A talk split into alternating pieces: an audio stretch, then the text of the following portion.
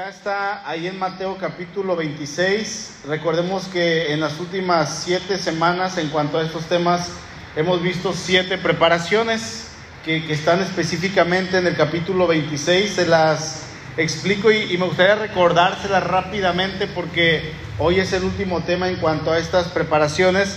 Recordemos que entrando al capítulo 26 el Señor prepara a sus discípulos. Era algo que él ya había venido haciendo desde casi que comenzó su ministerio. Él había dicho que iba a morir, que iba a resucitar, pero ahora eh, él ya iba a descender a Jerusalén y en este lugar lo iban a arrestar y él iba a ser entregado en manos de los, de los inicuos para que le quitaran la vida.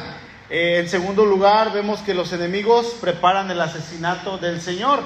Eh, ellos están, ahora sí se confabulan, se juntan en el patio del sumo sacerdote llamado Caifás y el hecho de, juntarse en este lugar era como una sesión ya eh, oficial, como una junta de cabildo donde se, se, se, se, aprobaba y era lo que se tenía que hacer. Al mismo tiempo, del otro lado de la ciudad, María, el Señor estando en casa de María, de Lázaro y de, de Marta, María llega con un perfume de nardo puro en un vaso de alabastro y dice que lo rompe eh, en el Señor, en la cabeza del Señor, no, no, no se lo rompió, sino lo rompe y unge al Señor para su sepultura.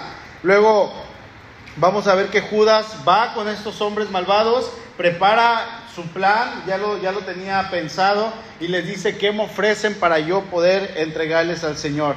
Entonces, Va pasando los días, los discípulos llegan con el Señor, le dicen, Señor, se acerca la fiesta de la Pascua, ¿dónde quieres que la celebremos? Y el Señor les da instrucciones exactas dónde celebrar la Pascua. ¿sí? En sexto lugar, Jesús prepara una conmemoración perpetua, lo que es la cena del Señor.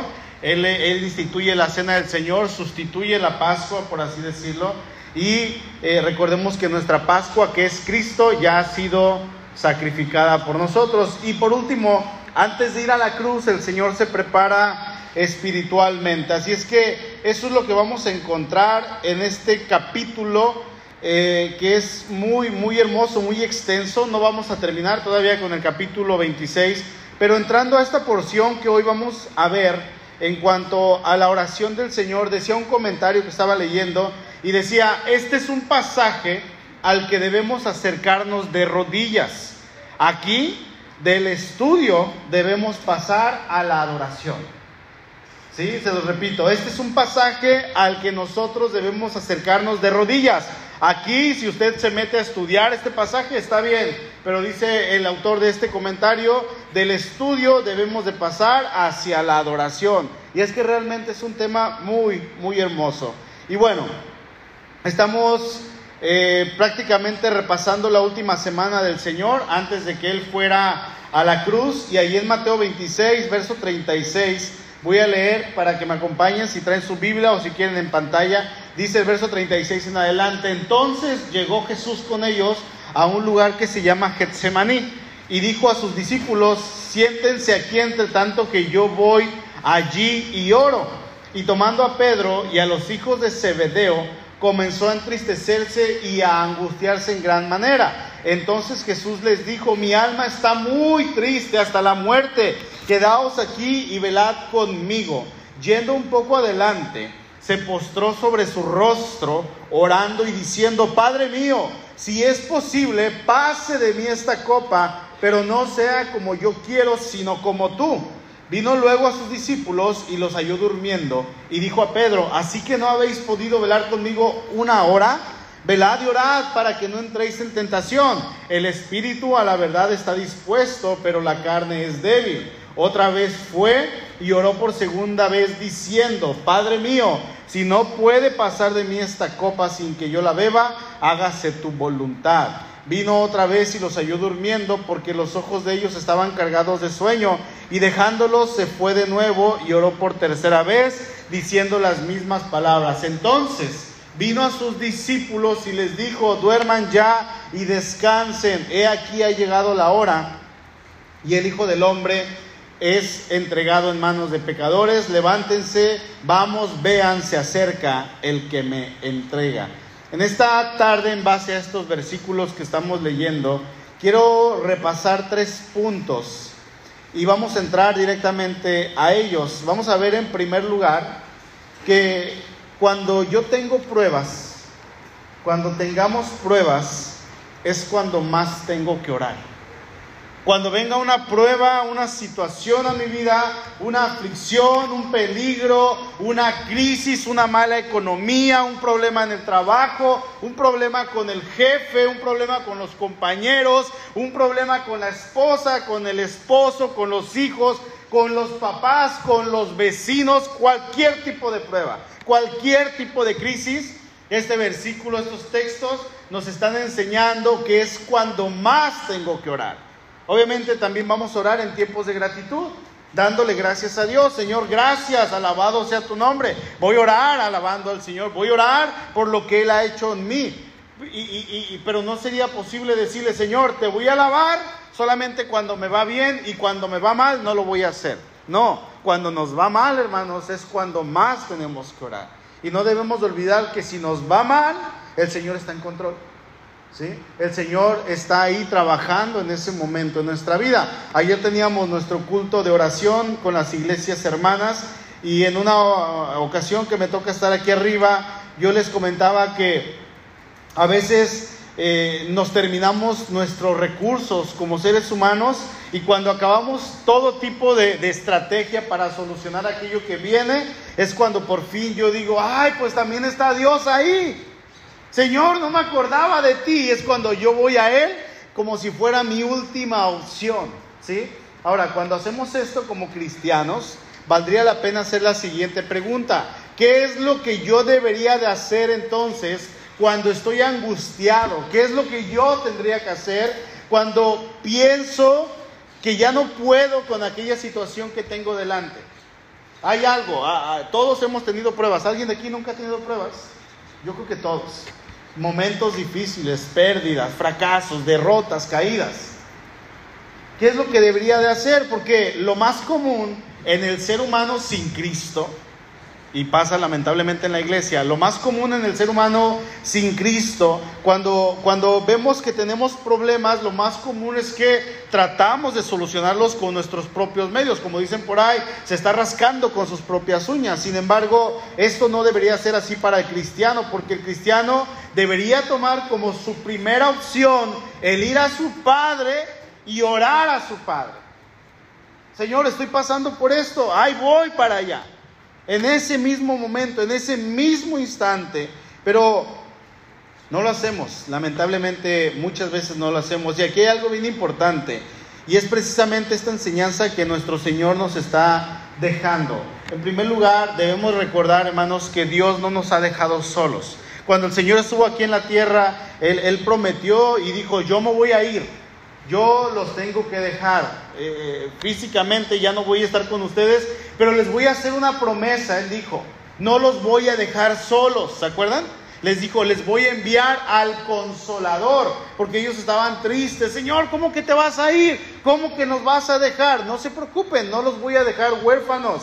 Voy a enviar, mi padre y yo, dice, vamos a enviar al consolador para que esté con ustedes al Espíritu Santo para que esté con ustedes. Así, es que, hermano, el Espíritu Santo está con nosotros toda la vida, todo el tiempo, cada segundo, minuto, hora, día, semana, mes, año, todo el tiempo está el Espíritu Santo con nosotros.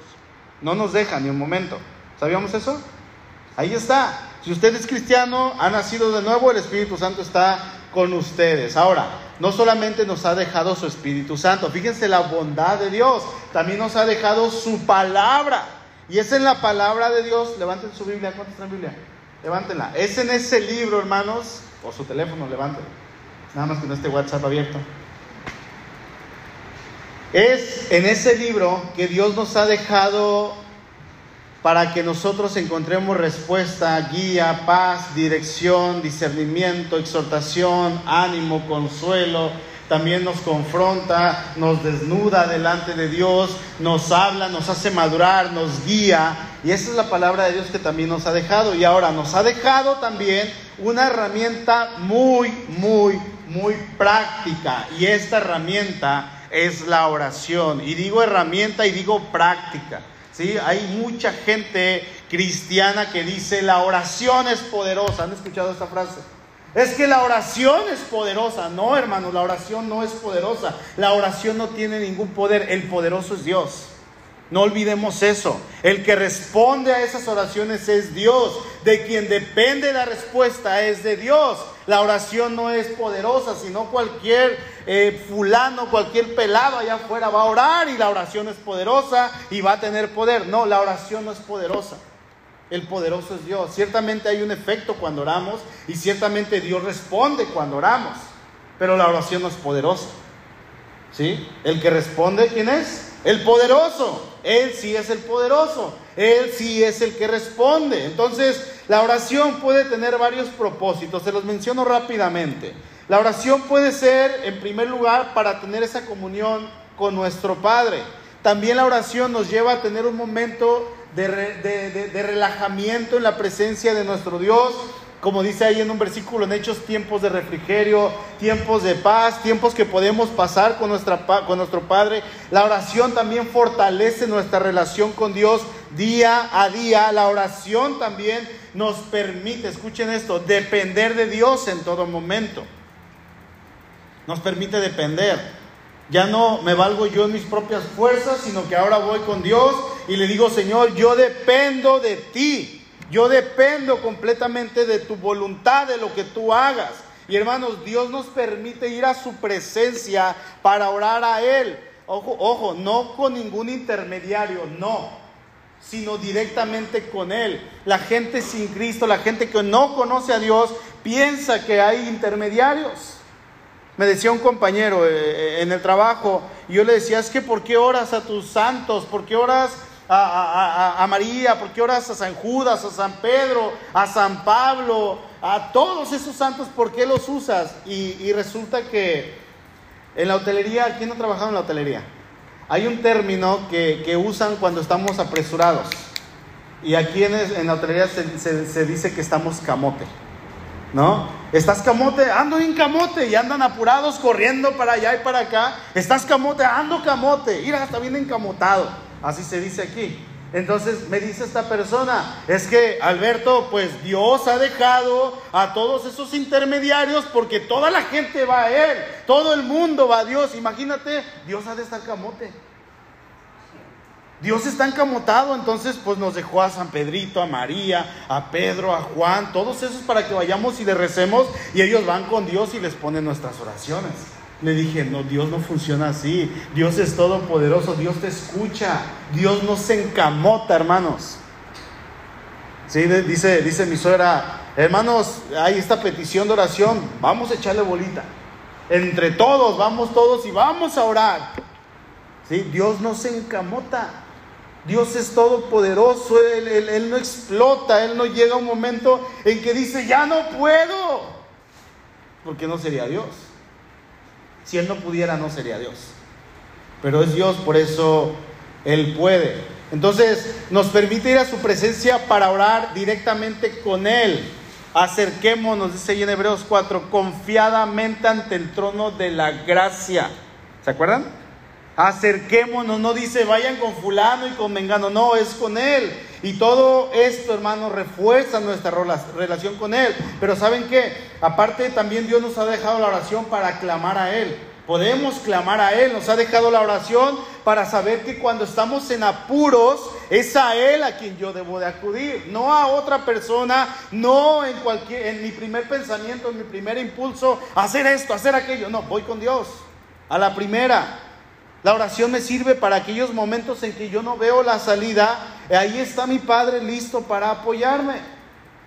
En todo momento. La pregunta aquí es, hermano, ¿usted usa con frecuencia esta herramienta que Dios le ha dejado? ¿O no?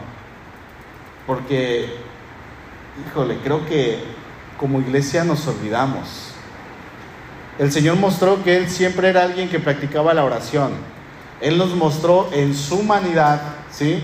En su humanidad que él tenía que orar a su Padre para tener esa cercanía y esa dependencia completa de él. Nuestro Señor dependía completamente de su Padre.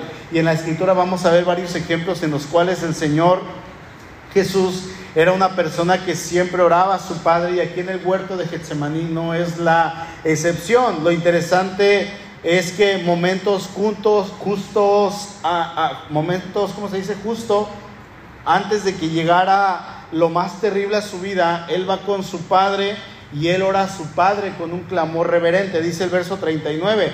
Yendo un poco adelante, se postró sobre su rostro, orando y diciendo, Padre mío, si es posible, pase de mí esta copa, pero no sea como yo quiero, sino como tú. Ahora, vamos al verso 42, fíjense lo que dice. Otra vez fue, lloró por segunda vez, Padre mío, si no puede pasar, ya no fue la primera oración, la misma. En la primera dijo, Padre mío, si es posible, pase de mí esta copa. Ahora en este versículo dice, Padre mío, si no puede pasar esta copa sin que yo la beba, hágase tu voluntad.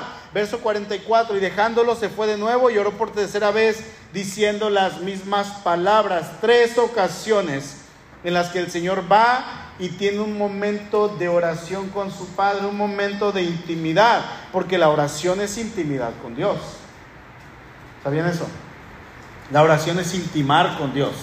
Ahí en Mateo 6:6 dice, mas tú cuando ores, entra en tu aposento y cerrada la puerta, ora a tu Padre que está en secreto. O sea, está hablando de dos personas, tú y Dios, nadie más. Tú y el Señor, nadie más. Tú y tu Padre, nadie más. Intimidad, privacidad, secreto, Dice, y tu Padre que te ve en lo secreto te recompensará en público. Obviamente también podemos orar en público, es lo que hacemos, orar en comunidad. Ayer tuvimos nuestra reunión, nuestro culto unido de oración, fuimos varias iglesias, el último jueves de cada mes tenemos oración aquí en la iglesia, pero hermanos, debemos de apartar, de ser posible, por lo menos una vez al día para tener una comunión con Dios, como dice el texto, ir en privado, en ese aposento, en ese lugar secreto, solo con nuestro Padre Celestial y en esa oración que solamente Él sabe, que solamente Él escucha, dice Él te la va a recompensar. Él te la va a recompensar. Si nos damos cuenta, el Señor lleva a sus once discípulos a Getsemaní. Judas ya no fue porque Judas, en este momento en que él está orando, Judas está trayéndose a los fariseos para que, y a los soldados para que arresten al Señor. Entonces él se lleva a sus once discípulos, que eran su grupo íntimo, con los que él tenía más comunión, pero de estos once, ocho se quedan a cierta distancia. El huerto a la entrada, yo, yo quiero pensar que él dejó a ocho, les dijo, ustedes quédense aquí, y se lleva a tres de ellos aparte, dice el verso 37, tomando a Pedro y a los dos hijos de Zebedeo, comenzó a entristecerse y a angustiarse en gran manera. Entonces Jesús les dijo, mi alma está muy triste, mi alma está muy triste hasta la muerte, quédense aquí y velen conmigo. Se lleva entonces a Pedro, a Jacobo y a Juan. Ahora, Hermanos, aquí hay algo bien interesante y bien hermoso. Fíjense, el Señor les abre su corazón a ellos. Yo no sé si en algún momento has pasado por alguna situación y, a lo mejor eh, alguien te ve con el rostro afligido, triste, demacrado, tu semblante decaído, y llega un hermano y te dice, oye, ¿qué, qué tienes? Te veo raro, ¿todo bien? Y, tú dices, lo ves y tú qué, ¿no? Sí, estoy bien. Eso para allá. Estoy bien. Y luego llega otro y te dice, ¿estás bien? Sí, estoy bien. Y luego llega papá o mamá y, oye, hija, hijo, ¿estás bien? Sí, papá, estoy bien. Pero a lo mejor entre todas esas personas que yo conozco, hay una persona con la que yo puedo ir y decirle, ¿sabes qué? No estoy bien. Porque a las demás yo no les tengo confianza. Incluso pasa con papá y mamá, con los hijos. Y hay una persona, mi mejor amigo, mi, mi, mi, mi persona que le cuento todo y, llego y le digo, ¿sabes qué? No estoy bien, ayúdame, necesito ayuda. Necesito que me ayudes a orar, estoy triste, estoy afligido, tengo esta situación, estoy angustiado, debo dinero, no puedo pagar, no tengo trabajo, no tengo dinero, cualquier cosa. Y yo llego y me abro con esa persona. Bueno, lo que vemos aquí es que el Señor jaló a tres de ellos, Pedro, Juan y Jacobo. Los otros ocho los dejó allá, más hacia el fondo, y se trajo a los tres que él por lo regular se traía. Las personas más cercanas a él de entre los discípulos.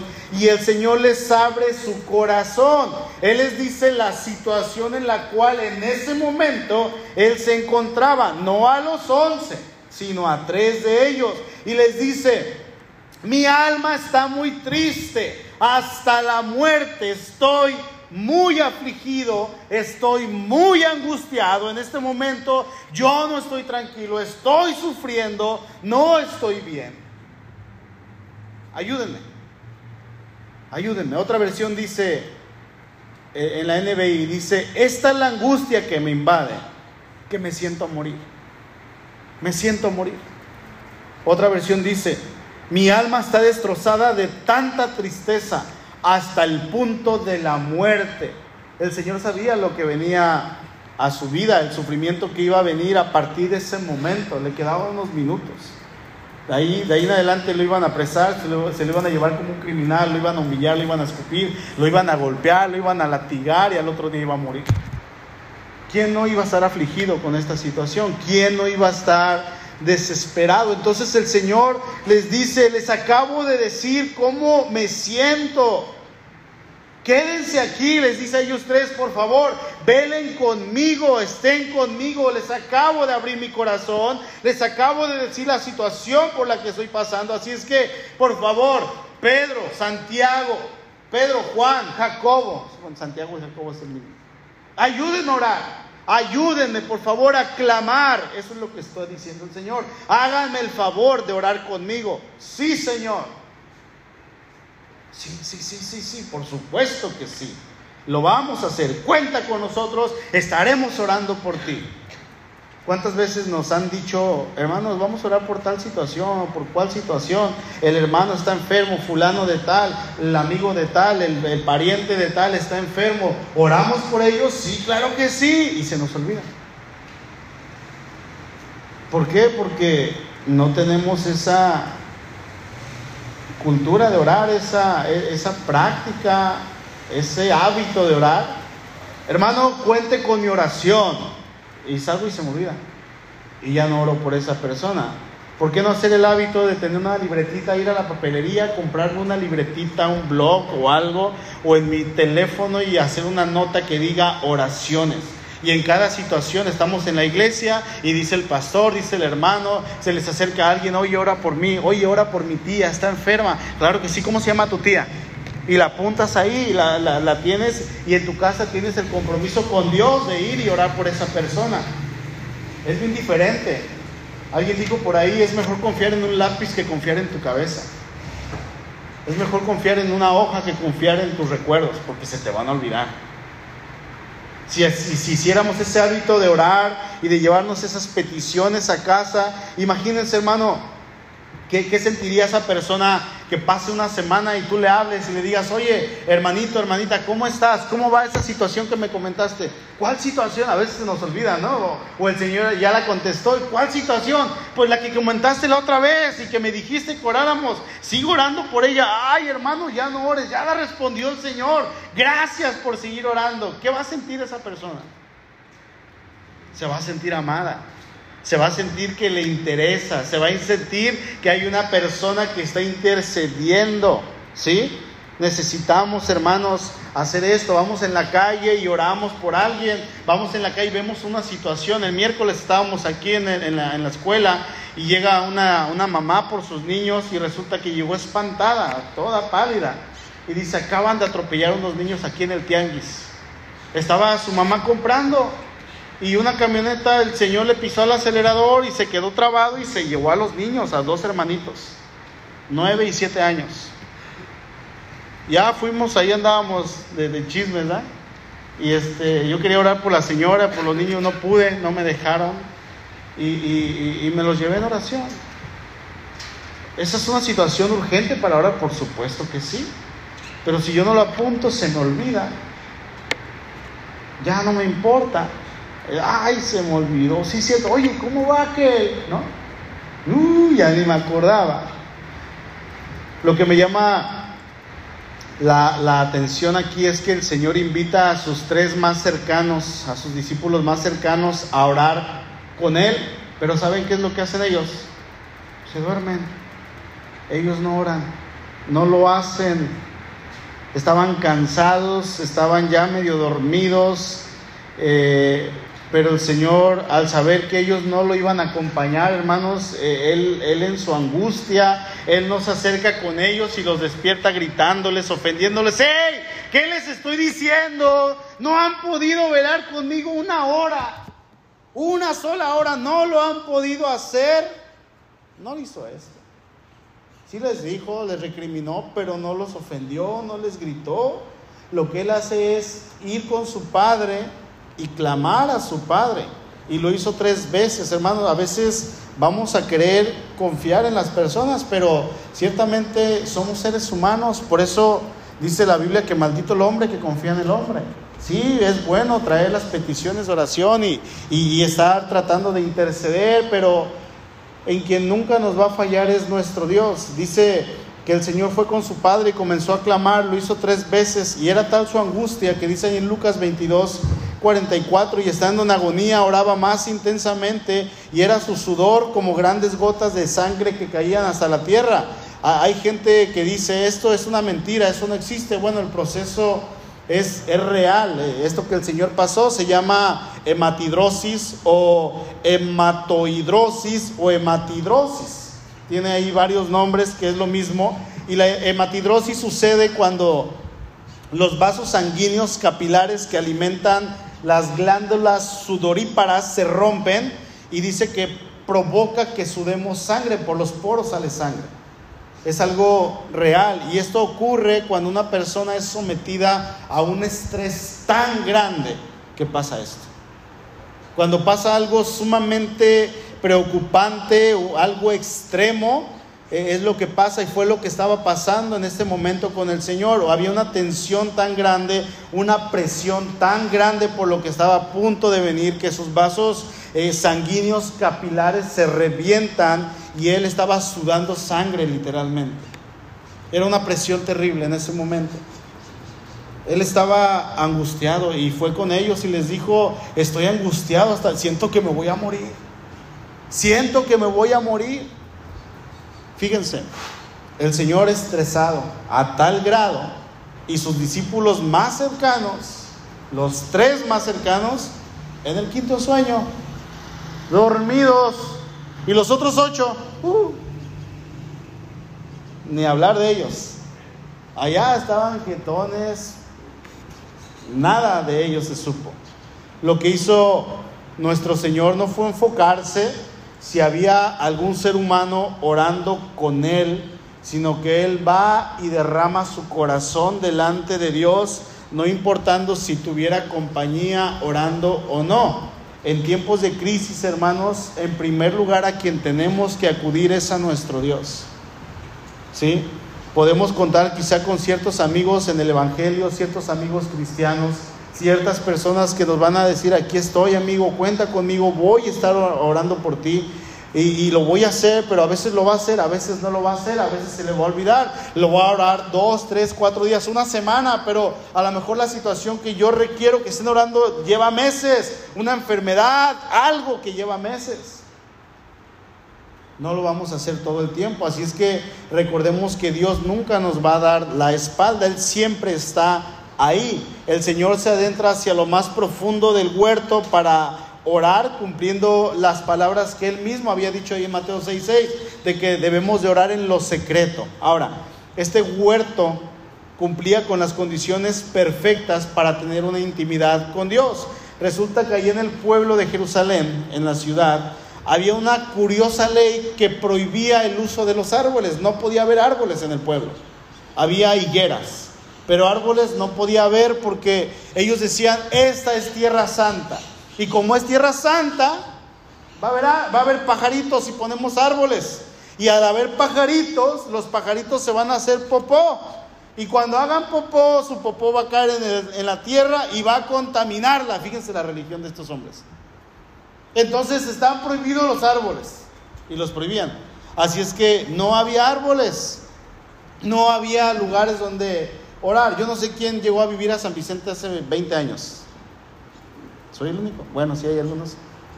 Hermanos, no había nada, era puro mangal. Cartolandia, alias Villas Miramar, eran puros mangos, mangales. esta primaria era, era, una manzana llena de mangos, bien bonita. Hacia allá arriba la misión, ni qué Valle Esmeralda, todo era mangos, bien bonito. Donde quiera había mangos. Y ahorita pues ya no hay. Pero era algo muy bonito. Bueno, en aquel tiempo no tenían esta oportunidad. Así es que las personas que podían tener árboles o huertos eran personas adineradas, personas muy ricas. Y estas personas usaban estos lugares para ir en tiempo en familia, como nosotros, ¿no? hacer una carnita asada, tener tiempos de privacidad, de intimidad, el día de descanso. Y probablemente en alguna de sus giras el Señor, alguien llegó, lo conoció y le dijo, Señor, aquí está mi vida, te la entrego y tengo mis bienes, mis recursos, aquí están a tu disposición.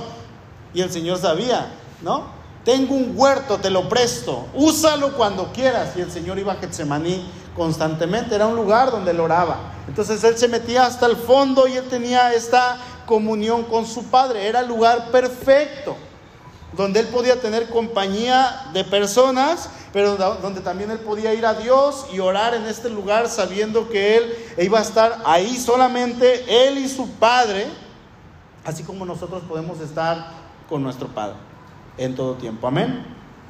Segundo lugar, en esta historia vamos a ver que en la oración yo acepto la voluntad de Dios sin cuestionar. Y esto no nos gusta.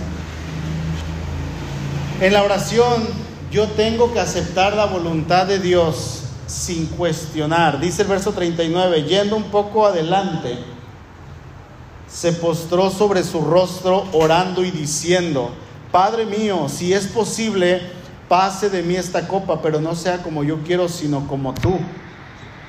Verso 42, otra vez fue y oró por segunda vez diciendo, Padre mío, si no puede pasar de mí esta copa sin que yo la beba, hágase tu voluntad. Y dice que en la tercera ocasión oró lo mismo. Esta, esta porción bíblica es muy importante dentro de la historia porque vamos a encontrar a nuestro Señor, hermanos, en su momento más difícil de ministerio, justo antes de que comience lo que iba a ser la etapa más difícil de lo difícil. Y esta etapa era aceptar la soberana voluntad de Dios y cumplirla hasta el final. Sabemos que el Señor sabía cuál era su propósito y desde antes de la eternidad Él ya lo sabía. Dice ahí en Pedro y en la escritura que Él estaba ya destinado desde antes de la fundación del mundo como un cordero sin mancha para ser muerto por nuestros pecados. Pero él en este momento estaba teniendo una lucha en su humanidad. Recordemos que él era humano 100% y qué más? Dios 100%. El Señor Jesús tenía las dos naturalezas, humano 100% y Dios 100%. Así es que en este momento Él estaba teniendo una lucha en su humanidad, una lucha en su pensamiento, no como Dios, pero sí como hombre. No quería ir a ese lugar, no quería ir a ese momento porque él sabía lo que venía, sabía lo que le esperaba, sabía ese sufrimiento que estaba a punto de pasar. Y el Señor en su humanidad, Él muestra algo y dije, dice, voy a aceptar la voluntad de mi Padre. Voy a aceptarla. Y es algo que Él hace la, plena humanidad de Jesús, hermanos, nos deja ver las emociones que Él manifiesta y por el deseo de tener a sus amigos ahí a su lado, de llevárselos y decirles, vengan, oren conmigo, miren, me siento de tal manera, Él está mostrando que es, que es ser humano. Él está mostrando que necesita en ese momento que ellos lo acompañen en ese tiempo de crisis. Y el Señor eleva tres oraciones al Padre que los discípulos pudieron oír claramente, quizá ahí entre sus sueños, en ese momento ya que estaban cabeceando, ellos estaban escuchando las oraciones que el Señor estaba haciendo. Y no fue una vana repetición, ni una metáfora mecánico, ni una manera rutinaria de orar, sino más que nunca el Señor va con su Padre y él desnuda su alma ante su Padre en presencia de tres de sus discípulos. Hermanos, fue una prueba real, fue una lucha real fue una angustia real y fue una victoria real. Pero antes de tener esta victoria, de, decir, Señor, realmente no quiero, Él tuvo una lucha. Sí, dice el verso 39, Padre mío, si es posible, pase de mí esta copa, pero no sea como yo quiero, sino como tú. Si es posible, le dice.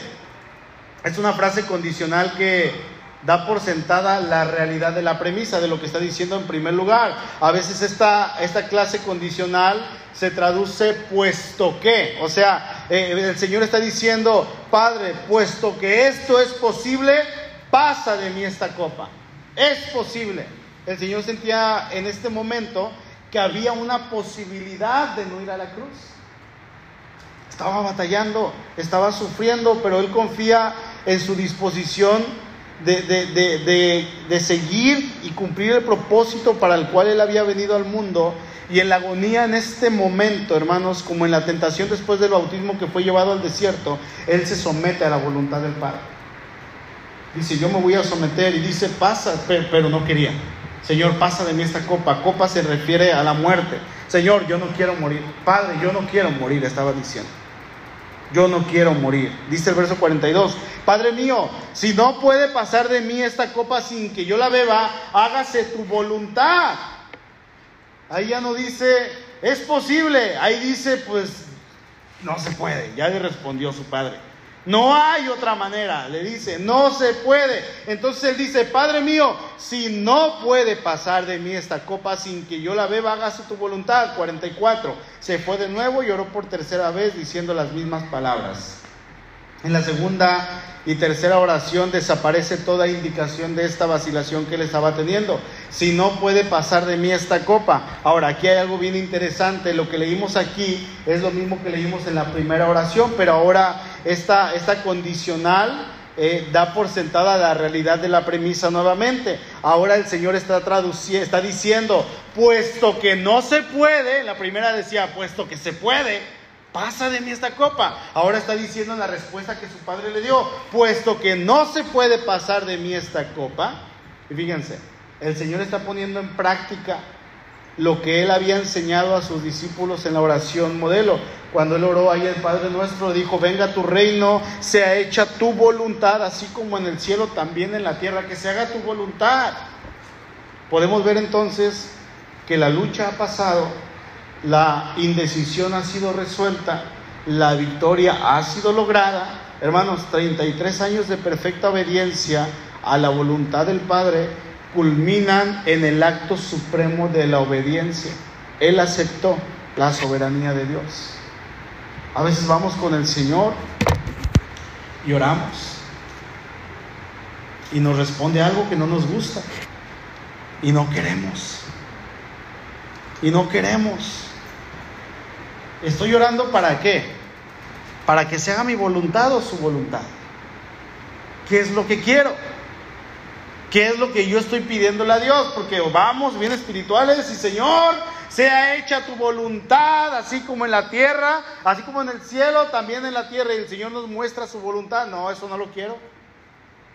Eso no, Señor. Eso no. Y nos quejamos. Y refunfuñamos y nos enojamos. A veces vamos con el Señor y le decimos una cosa y luego al otro día la misma y la misma, pensando que Él no, como que no escucha. Mira, Señor, yo sé que ya te la tengo pidiendo tres años esta situación, pero ahí te va otra vez por si se te olvida. No entendemos que si el Señor no ha respondido, probablemente es un no. Es no, te dije que no. No te he respondido porque es un no y ya. Es no. Y el Señor responde. A veces responde en silencio y es un no. A veces va a tardar un tiempo, pero por lo pronto es un no. El Señor pasa todo esto.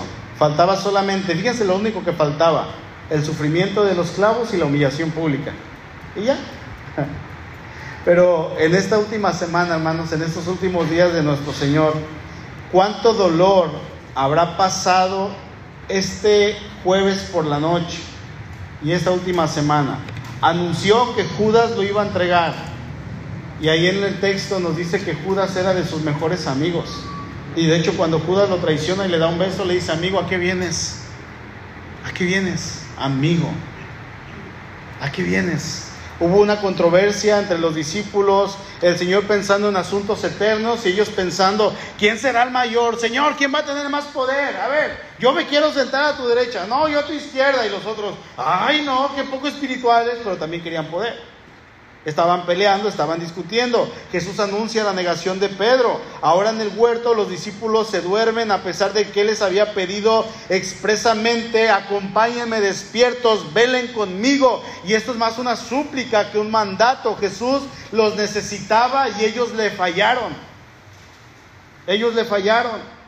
La pregunta que el Señor hace es, ¿así que no han podido velar conmigo una sola hora? Esto capta la disolución del Señor. No han podido, es un, es un verbo que se refiere más al poder físico. El Señor está diciendo, les faltó fuerza física. Es que Señor, estábamos bien cansados. Ya no podíamos, pues levántense. Levántense. Yo no sé si ustedes han dicho, Señor, voy a orar y se sientan a orar todos cansados, todos agotados y se sientan en el sillón que está tan cómodo. ¿Cuánto tiempo duran orando? Peor tantito, no, no peor, peor, acostados. Señor, voy a orar en la cama y luego tapaditos con el ventilador. Padre, no, no duramos.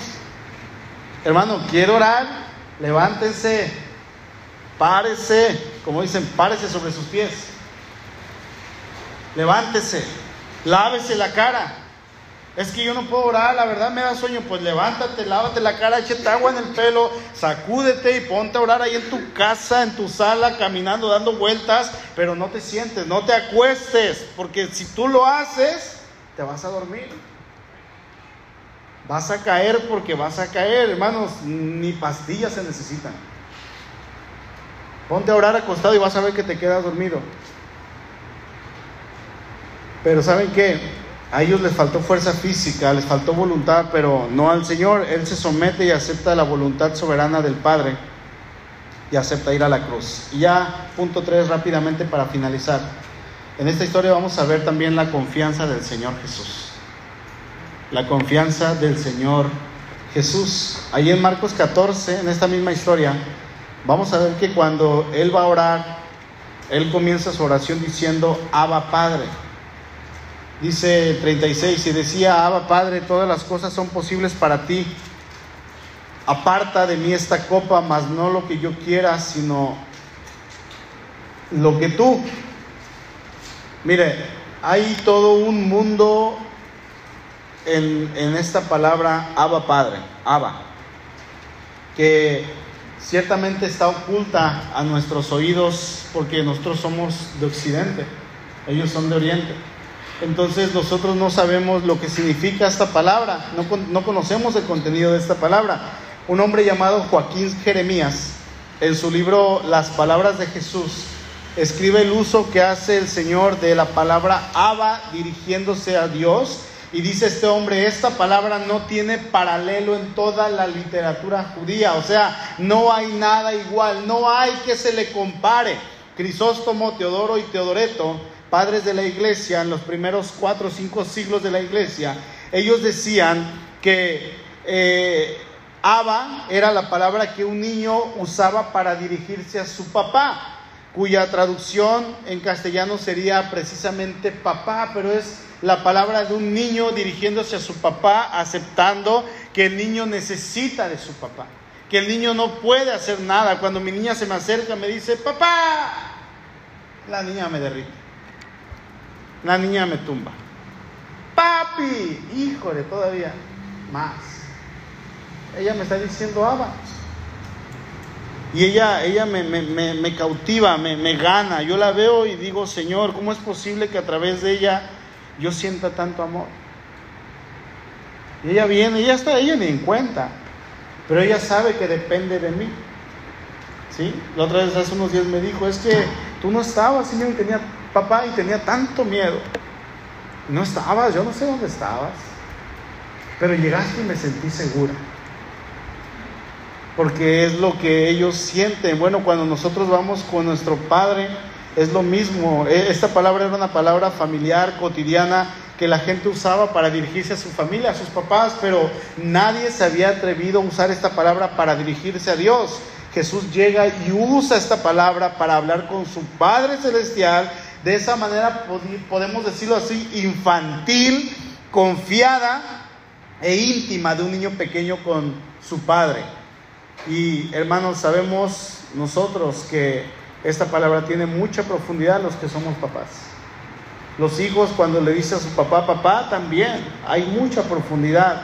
Así es que esa es la manera en como el Señor hablaba con Dios aun cuando el Señor en su humanidad no quería, aun cuando el Señor estaba viendo que su padre, la única respuesta que tenía de parte de él era un adelante, no te voy a detener, no, no te voy a, dar otra opción, no hay otra manera. Y, el, y Dios estaba empujando al Señor hacia la muerte, hacia la cruz. Fíjense, él iba con su padre, le estaba diciendo, Abba, y el padre le estaba diciendo, adelante, no hay otra, hacia la muerte. Y Jesús en esa respuesta de parte de Dios, él va con su padre y le sigue diciendo, papá, entendiendo la soberanía de Dios entendiendo la voluntad, entendiendo la confianza que él tenía en su Padre. Dice ahí en Lucas 22, y se le apareció un ángel del cielo para confortarle, para fortalecerle. A pesar de todo lo que estaba pasando en este momento, el Señor sabía que su Padre estaba ahí con él, que lo confortaba, lo animaba a seguir con ese propósito de seguir hacia adelante. Hay que tener confianza en Dios. Amén. Concluyo. En la prueba o en el dolor, nuestro Señor, hermanos, nos enseña que podemos confiar, ciertamente a lo mejor aunque podamos confiar en el hombre, el hombre no siempre va a reaccionar como nosotros queremos. Nos va a decepcionar. En algún momento, si ustedes confían en mí, yo les profetizo algo. Yo los voy a decepcionar. Si yo confío en ustedes, yo les profetizo algo. Ustedes me van a decepcionar rápido, no vamos a tardar mucho. Sin embargo, hermanos, nuestro Dios siempre va a estar ahí para nosotros.